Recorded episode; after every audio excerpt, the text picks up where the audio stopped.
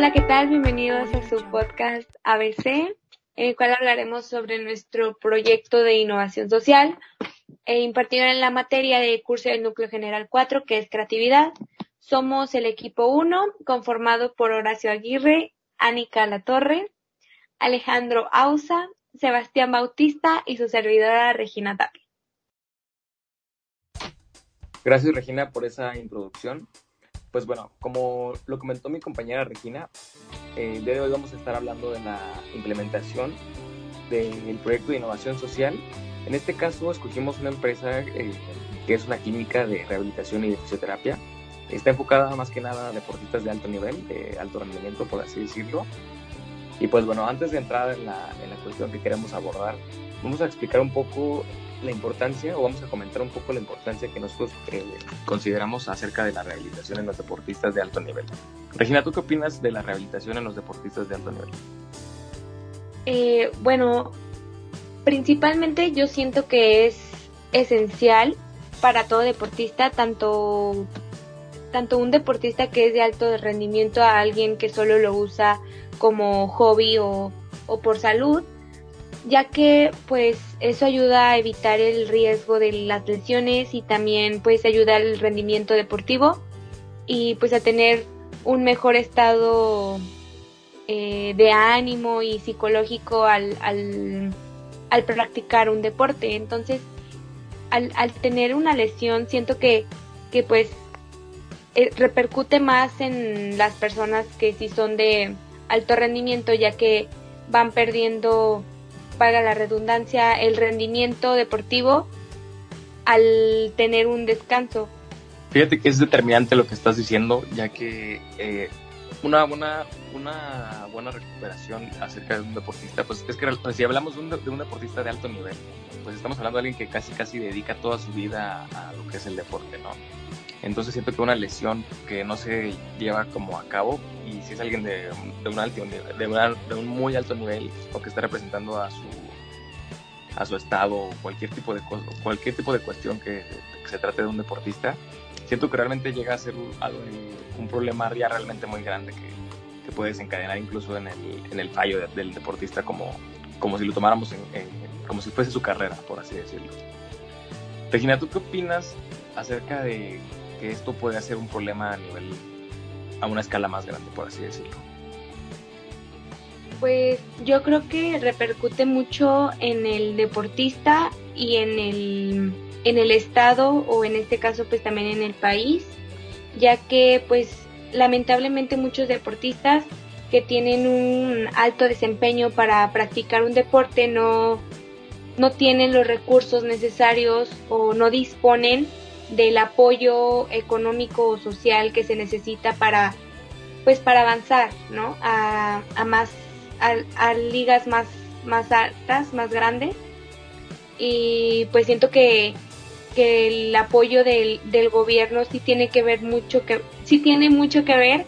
en, en el desempeño o en el rendimiento de un deportista porque pues el, la fisioterapia no es algo que sea gratuito por el momento, entonces es más que nada un lujo, un lujo que no cualquiera se puede dar. Estoy de acuerdo contigo y creo que este problema ya no solamente es a nivel Estado, si lo, si lo vemos realmente a nivel Estado, ya no solamente está afectando a este nivel. Vamos a poner un ejemplo bien drástico, ¿no? Eh, en, los, en los Juegos Olímpicos de Tokio de 2021, el medallero que tuvo México fue de cuatro medallas de bronce, entonces realmente eso habla mucho de la del, del déficit de, nivel que está teniendo el país, eh, no solamente de, de, de, digo del Estado, sino a nivel país, en, en la máxima competencia de, deporte a, nivel internacional. Y esto nos lleva de la mano a, a, nuestra cuestión que vamos a abordar, que nosotros la denominamos de esta manera, eh, como fuga de deportistas, ya que vamos a, les voy a dar un ejemplo un poco más real. Siento que desde que estuve muy chico tuve la oportunidad de practicar deporte y cuando estuve, mientras fue pasando ese, esa etapa de mi vida, eh, pude, tuve la oportunidad de practicar deporte de alto rendimiento. Conocí a muchas personas que, como tú lo comentabas, Regina, no tienen, el, no tienen realmente ya sea las capacidades económicas para poder solventar un gasto como lo es la rehabilitación o la fisioterapia y siento que esto realmente afectaba a la, esto afectaba realmente al desempeño de los deportistas y ya y esto puede ser determinante para que ellos fueran de un alto nivel de, alto rendimiento a que solamente fueran eh, practicantes de deporte únicamente por gusto. Eh, sí, Sebas, de hecho lo que comentas a mí también se me hace muy, muy interesante y, y también tengo un caso particular en el que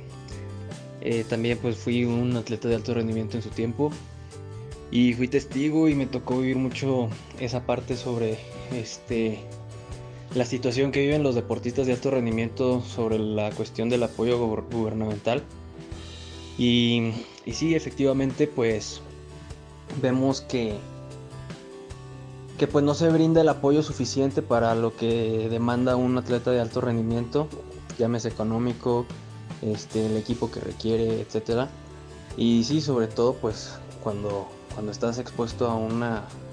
a, una demanda de ejercicio tan alta como, como lo hacen este tipo de atletas, pues las lesiones pues están a la orden del día, ¿no? Entonces pues algo que sí estaría muy interesante que este que es lo que en lo que basamos nuestro problema para solucionar o el área de oportunidad que tenemos para implementar dentro de esta de esta eh, clínica pues es eh, buscar como ese apoyo que, no se que el, que el gobierno no, que no brinda a atletas que pues que no tengan este recurso este económico la accesibilidad a tener la accesibilidad para que en caso de que ellos presenten alguna lesión o que tengan alguna molestia ellos sin ningún compromiso puedan este, atenderse y que pues la lesión digamos no progrese y pues se vea afectada a su carrera como deportistas. Estoy totalmente de acuerdo con eso, nada más chécate eso. Según datos de la Organización Mundial de la Salud, la rehabilitación no debería de ser solo para las personas que tienen trastornos prolongados o algunas deficiencias físicas. Eh, es decir, que estos tendrían que ser una parte esencial de los servicios de salud y que deberían de recibirlo cualquier persona con problemas, ya sea agudo, crónico o alguna lesión por más mínima que sea, siempre y cuando pongan limitación su vida cotidiana. Es decir, todo aquel que necesite rehabilitación debería de poder acceder a ella. En efecto, Alex, además de eso te diré algunos datos.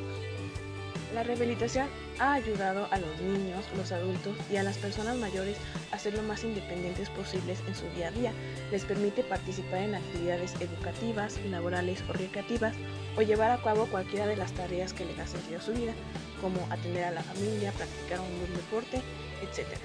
En el ámbito mundial se estima que 2.400 millones de personas tienen alguna afección de salud que se beneficie de la rehabilitación. En la actualidad, buena parte de las necesidades de la rehabilitación no están atendidas. En algunos países de bajo ingreso y mediano, más del 50% de las personas no reciben los servicios de rehabilitación que necesitan. Los servicios de rehabilitación se encuentran también entre los servicios de salud más afectados por esta pandemia de COVID-19. Bueno, yo creo que es de suma importancia el hacer este tipo de proyectos o movimientos, ya que aparte de que nosotros ayudamos a otras personas, también a nosotros nos ayuda a, aprender más sobre, sobre dar soluciones y a ser un poco más creativos, a concientizar más que nada eh, los problemas que se viven día a día y no solo enfocarnos en nosotros mismos. Bueno, esto fue todo. Muchas gracias por escuchar su podcast ABC. Nos vemos.